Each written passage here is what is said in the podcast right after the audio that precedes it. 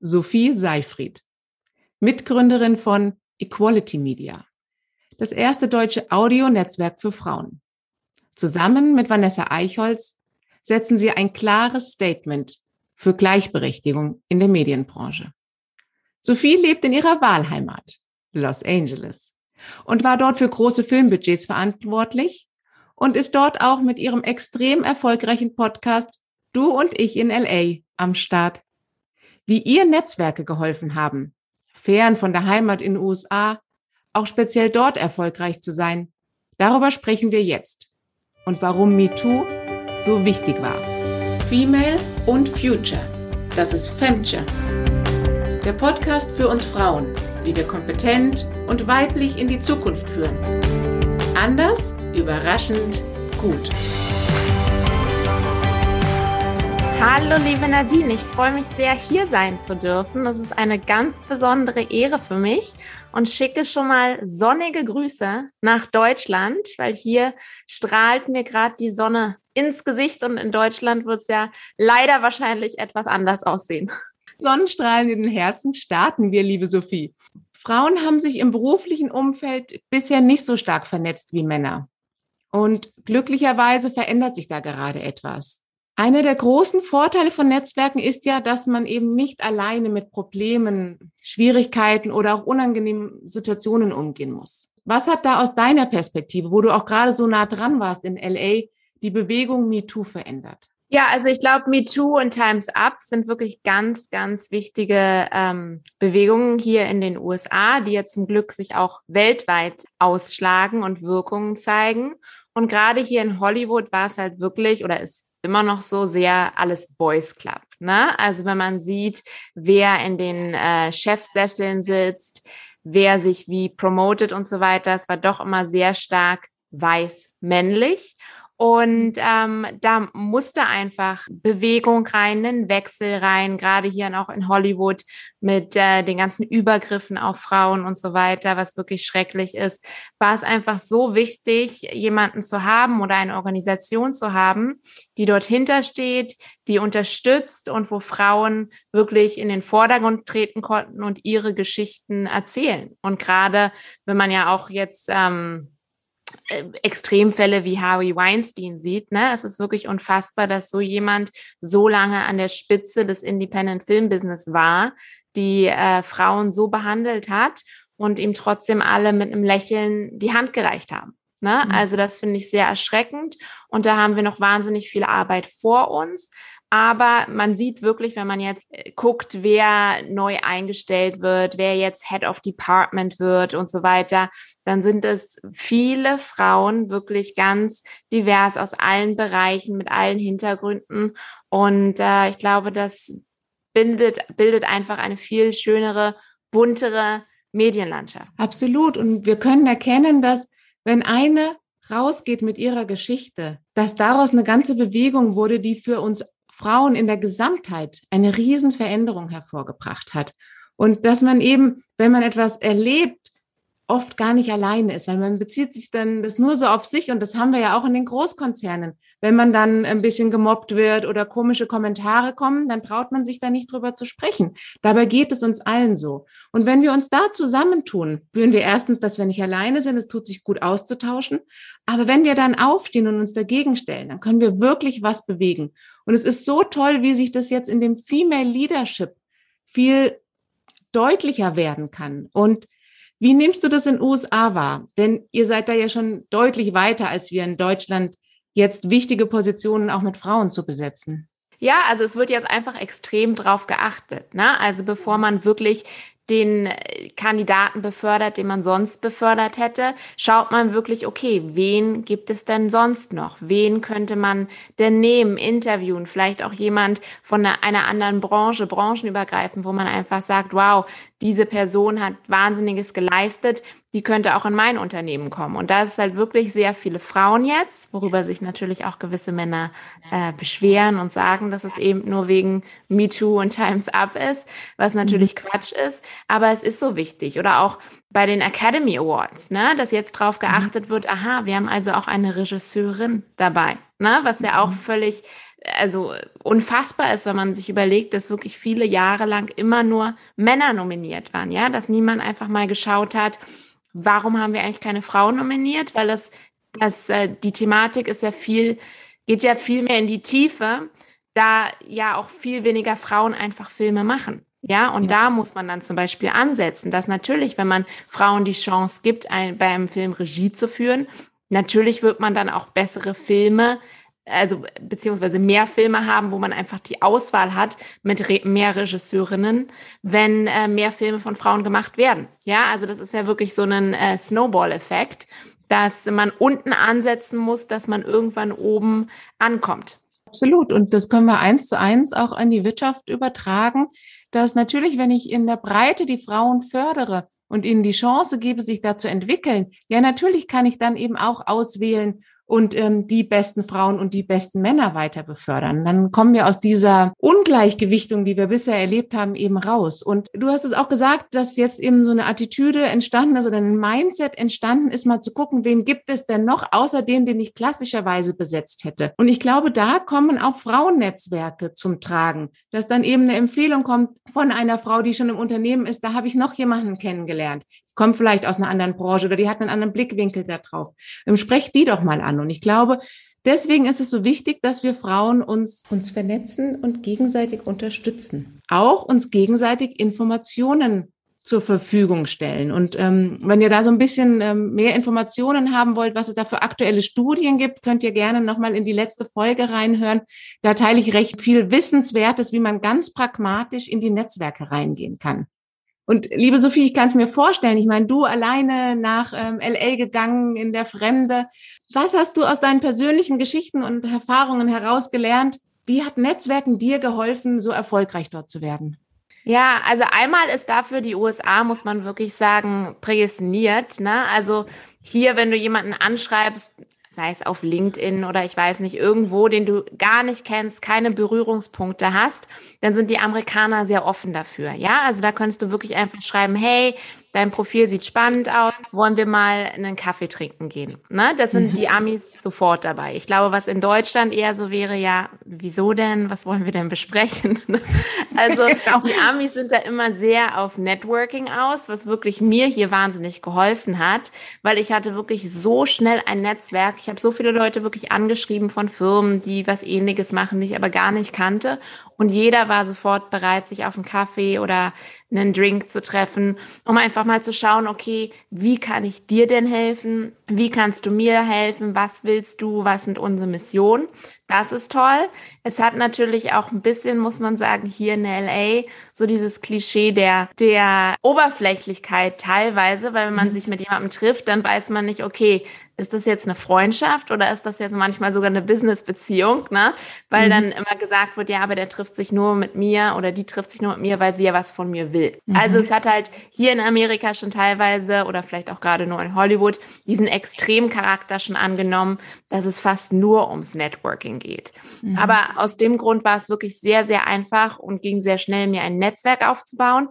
Und das ist einfach das A und O hier. Ja, also wenn du irgendwo eine Jobausschreibung siehst und deine Bewerbung blind hinschickst, wirst du wahrscheinlich noch nicht mal ein Vorstellungsgespräch haben. Aber wenn du mhm. jemanden kennst aus der und der Abteilung und diejenige oder derjenige deine Bewerbung dann äh, einreicht, dann macht das natürlich einen ganz anderen Eindruck. Also ich glaube, Netzwerken gerade hier, ohne Netzwerk ist es fast unmöglich, weiterzukommen. Genau. Und ich glaube, wir brauchen diesen Mindset-Shift auch in Deutschland, dass wir uns trauen, als Frauen jemanden anzusprechen und zu sagen, ähm, wollen wir uns nicht mal zusammentreffen, gucken, ähm, was wir austauschen können, wie wir uns gegenseitig unterstützen können. Und ich glaube, jetzt muss es ja bei uns nicht so extrem sein, wie es in Hollywood der Fall ist. Ähm, ich verstehe schon, was du sagst, aber trotzdem brauchen wir diese Offenheit und dass wir uns nicht schlecht fühlen dafür, dass wir im gegenseitigen Austausch sind, um uns zu helfen. Das machen wir ja im Privaten auch. Aber im Business tun wir Frauen uns echt immer noch schwer damit. Und das finde ich toll, dass du da so vorgehst und sagst, das brauchen wir.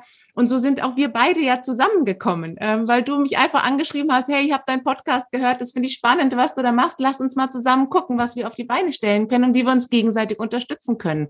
Und prompt ist was rausgekommen. Wir haben uns gegenseitig geholfen. Und ich finde, das sind so viel mutmachende Beispiele für die Frauen da draußen, zu sagen, traut euch, geht raus, sprecht mit den Frauen. Ähm, da ist gerade eine andere Verhaltensweise draußen, die uns gegenseitig stärkt. Ja, und ich glaube, gerade Frauen brauche ich auch ganz dringend, weil wir sowieso eher zurückhaltender sind. Ne? Mhm. Also kommst zum Beispiel bei zum Thema Gehalt. Glaube mhm. ich schon, dass Männer mit ihren Forderungen viel extremer sind als Frauen, die sich wahrscheinlich kleinere Beträge nennen, als sie eigentlich wert sind, wirklich. Und wenn man da ein Netzwerk hat und weiß, aha, Beate aus dem und dem Department verdient das und das, dann legt man vielleicht auch eine andere Summe auf den Tisch. Ne? Und ich glaube, dass das wirklich wichtig ist, dass wir uns da wirklich pushen und äh, weiter voranbringen und wirklich stärkeren Precedent setzen einfach. Absolut. Und ich meine, damit öffnest du gerade äh, perfekt die Tür für meine Überleitung, weil ihr sagt bei Equality Media, 45 Prozent der Podcast-Hörerinnen sind weiblich. Aber hört mal ja. rein, wie viele Podcasterinnen gibt es denn? Und jetzt, wenn wir noch den nächsten Schritt gehen, wie viele Frauen können denn davon leben, dass sie ihren Podcast Podcast machen. Und äh, ihr seht Sophie leider gerade nicht, aber ich sehe sie ja ganz aktiv nicken, die hier zustimmt. Genau. Also, liebe Sophie, was treibt dich an, als Frau in Führung zu gehen und für die Gleichberechtigung in den Medien einzustehen? Also ich glaube, wie man, wie wir am Anfang schon gesagt haben, ich glaube einfach, es ist wichtig, Stimmen zu hören, mit denen man sich identifizieren kann. Auch mhm. Meinungen, die vielleicht deine Meinung widerspiegeln oder wo du sagst, aha, das ist aber ein toller, interessanter Ansatz, darüber habe ich noch nie nachgedacht. Und deswegen finde ich es einfach so wichtig, dass die Medienlandschaft so bunt wie möglich dargestellt wird und ich glaube, gerade in Deutschland, was auch anders ist als in den USA, siehst du eigentlich die Top-Podcasts sind die Stimmen, die du auch zum Beispiel im Fernsehen fast jeden mhm. Tag hören kannst. Ne? Und das ist, die haben auch tolle Podcasts und die höre ich auch gerne. Aber es kann doch nicht sein, dass wir immer nur die gleichen Stimmen mit den gleichen Meinungen hören. Und wenn man sich wirklich anguckt, wie viele Podcasts es gibt, das ist einfach so wichtig, anderen Content sichtbar zu machen, auch gerade Stimmen, die sonst immer übertönt werden, ja.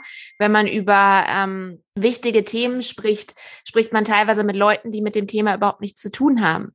Ne? Mhm. Und deswegen finde ich so wichtig, die ganzen Eltern-Podcasts, die ganzen Frauen-Business-Podcasts und so weiter. Also Frauen-Podcast heißt nicht, dass es nur um Make-up und Dating geht. Mhm. Es gibt wirklich so viele tolle Themen, wo Frauen eine spannende Meinung zu haben. Und ich finde es dann teilweise wirklich wirklich erschreckend, wenn wir mit Werbekunden zum Beispiel sprechen und die sagen, ja, ich hätte jetzt aber gerne einen Female-Podcast, wo es um die Kryptowährung geht. Ne? Und ich muss mhm. mich da wirklich aktiv auf die Suche machen und finde vielleicht gerade mal ein. Mhm. Und das ist mhm. so schade, weil ich glaube, Frauen überdenken Podcasten so extrem, ne? Die, da fängt schon an, wie hört sich meine Stimme an? Ist meine Stimme zu hoch? Ist meine Stimme zu schrill?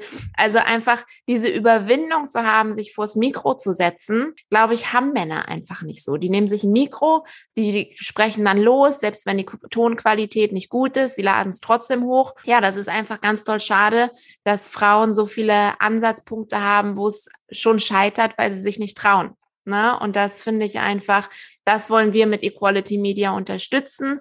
Und wo du auch äh, das Thema Geld angesprochen hast, natürlich, wenn man mit seinem Podcast Geld verdient, weil Podcasten ist einfach wahnsinnig aufwendig, dann hat man schon mal eine ganz andere Ausgangslage. Wenn man zum Beispiel weiß, okay, für die Post-Production kann ich jemanden anstellen. Ja, das spart mir schon mal zwei, drei Stunden wahrscheinlich. Ja. Natürlich macht man mit dem Podcast dann eher weiter, weil die meisten Podcasts laut Statistik hören leider auch nach Folge vier oder fünf spätestens auf. Hey Mädels, wir haben schon Folge 10 hier. Liebe Sophie, du sprichst mir aus dem Herzen. Ich gestehe jetzt gerade, ich habe neun Monate gebraucht, bis ich mich ans Mikro getraut habe. Ich hatte ja die Situation, dass ich Vorträge gehalten habe und dann kam tatsächlich eine Hörerin auf mich zu und sagte, wow, das ist so toll, was du uns mitgibst und was du uns an Motivation auf den Weg mitgibst. Bitte mach das als Podcast. Und ich habe neun Monate gebraucht, bis ich mein Mikro vor die Nase gestellt habe und gesagt habe, ich mache es jetzt einfach. Ihr seht, ihr könnt es mindestens genauso gut wie ich, Mädels. Geht da raus. Die Sophie sucht noch ganz viele Kryptowährungen, Podcasterinnen. Wenn wir uns zusammentun, dann schaffen wir es, eine, eine Balance herzustellen, dass unsere weiblichen Geschichten, unsere weiblichen Perspektiven auf die Welt auch Gehör finden. Und das ist wichtig, dass wir das tun, weil wir tatsächlich integrativer und ganzheitlicher auf Dinge schauen, als das Männer tun. Und das heißt jetzt nicht, dass wir Männer abwerten, in keinster Weise, aber es heißt einfach, dass die weibliche Stimme genauso gehört werden muss.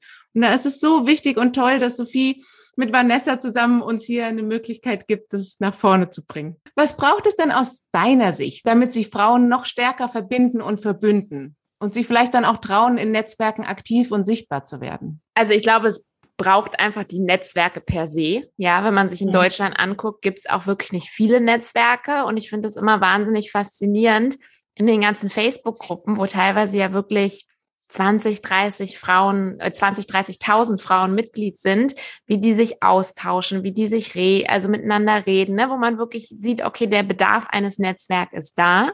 Und das mhm. Netzwerk muss ja auch nicht immer businessorientiert sein. Ne? Ich glaube einfach, dass man Netzwerke oder Vereine hat, wo man sich austauschen kann, wie du schon gesagt hast, wo man merkt, ach, mit meinem Problem bin ich gar nicht alleine. Das geht anderen Frauen auch so. Und das gibt einem so viel Mut und so viel Selbstbewusstsein und zusammen durch irgendwas durchzugehen oder zu besprechen, ist einfach so wichtig. Ja, gerade heutzutage, glaube ich, wo man eher mit seinen Problemen oder Fragen allein zu Hause sitzt oder äh, versucht es über Google zu lösen, was ja meistens auch nicht so klappt. Und deswegen glaube ich einfach, erstmal brauchen wir die Netzwerke.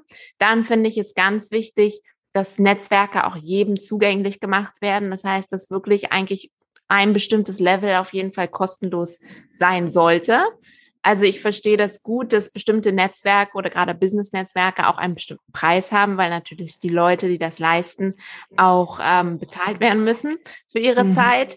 Aber vielleicht gibt es ja irgendwie eine Möglichkeit, wie wir es zum Beispiel machen. Unsere Events machen wir mit Hilfe von Sponsoren.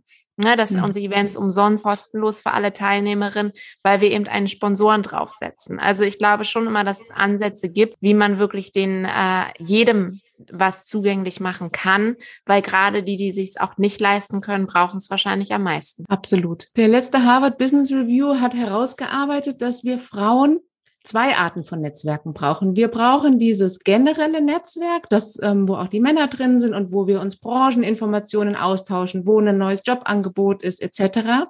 Wir brauchen aber noch ein zweites Netzwerk, so einen Inner Circle, wo wir uns frauenspezifische Informationen über diese Firma, über diesen Chef zukommen lassen und die austauschen, weil wir einfach noch vor anderen Herausforderungen stehen. Und deswegen geht aktiv in die Frauennetzwerke auch mit rein. Denn dort bekommt ihr diesen kleinen, aber feinen Unterschied an Zusatzinformationen, den ihr bei einer Bewerbung braucht oder in der Gesprächsführung, die euch helfen, wie ihr damit umgeht. Ähm, wie macht ihr das bei Equality Media? Wen, wen sucht ihr da in eurem Netzwerk? Also in unserem Netzwerk sind wirklich alle weiblichen Podcasterinnen herzlich willkommen.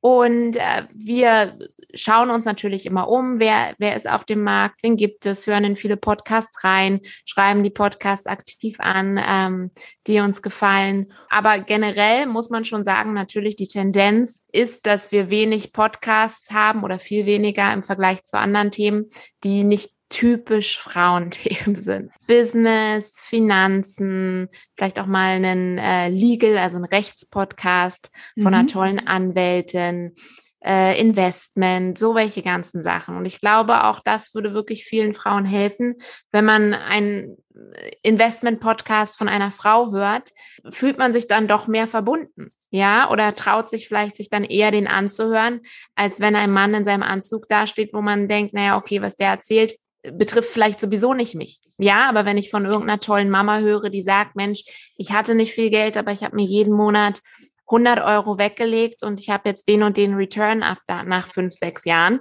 Natürlich motiviert einen das ganz anders. Ne? Also ich glaube, die Leute müssen immer abgeholt werden, wo sie sind. Und dann kann man wirklich eine Verbindung schaffen. Also, liebe Frauen, geht raus, vernetzt euch, verbindet euch miteinander, denn gemeinsam sind wir stark. Und gemeinsam trauen wir uns dann auch, Female Storytelling zu machen. Denn das ist es das, was es braucht, dass wir unsere weiblichen Geschichten hier nach draußen bringen. Und schreibt hier in den Podcast, wir bringen eure Themen raus, eure Fragen, alles, was es mit neuen Arbeitswelten, mit den Kompetenzen der Zukunft zu tun hat. Die könnt ihr an mich stellen. Wenn ihr gemerkt habt, oh, ich habe da so ein spannendes Thema, was die Sophie interessiert, könnt ihr sofort an die Sophie gehen Ihr findet alles in den Show Notes. Ganz kurz wollte ich noch sagen, ist mir jetzt eben noch eingefallen, was du auch äh, erwähnt hättest. Natürlich ist es auch ganz wichtig, Männer dabei zu haben. Ja, also unser Netzwerk richtet sich ja auch nicht gegen Männer. Und das ist zum Beispiel auch was, es bei MeToo oder Times Up so wichtig war, dass Männer darauf aufmerksam geworden sind, dass es dieses Problem gibt, weil sie es ja wirklich meistens gar nicht betroffen hat und ihm war es gar nicht bewusst, ach krass, äh, in der Abteilung gibt es gar keine Frau, ja. Und deswegen glaube ich auch wirklich bei den Netzwerken, zum Beispiel auch bei unseren Events, sind natürlich Männer auch herzlich eingeladen, weil nur in einem aktiven Austausch können wir was verändern. Absolut. Lieben Dank für diese Ergänzung. Ich sage danke, liebe Sophie, für eine wunderbare Folge mit dir. Vielen Dank, dass ich hier sein durfte. Vielen Dank für die Sonne. Vielleicht, liebe Frauen aus Deutschland, wir revanchieren uns mit einer kleinen Schneeflocke, oder? Wir schicken ein bisschen Schnee nach LA.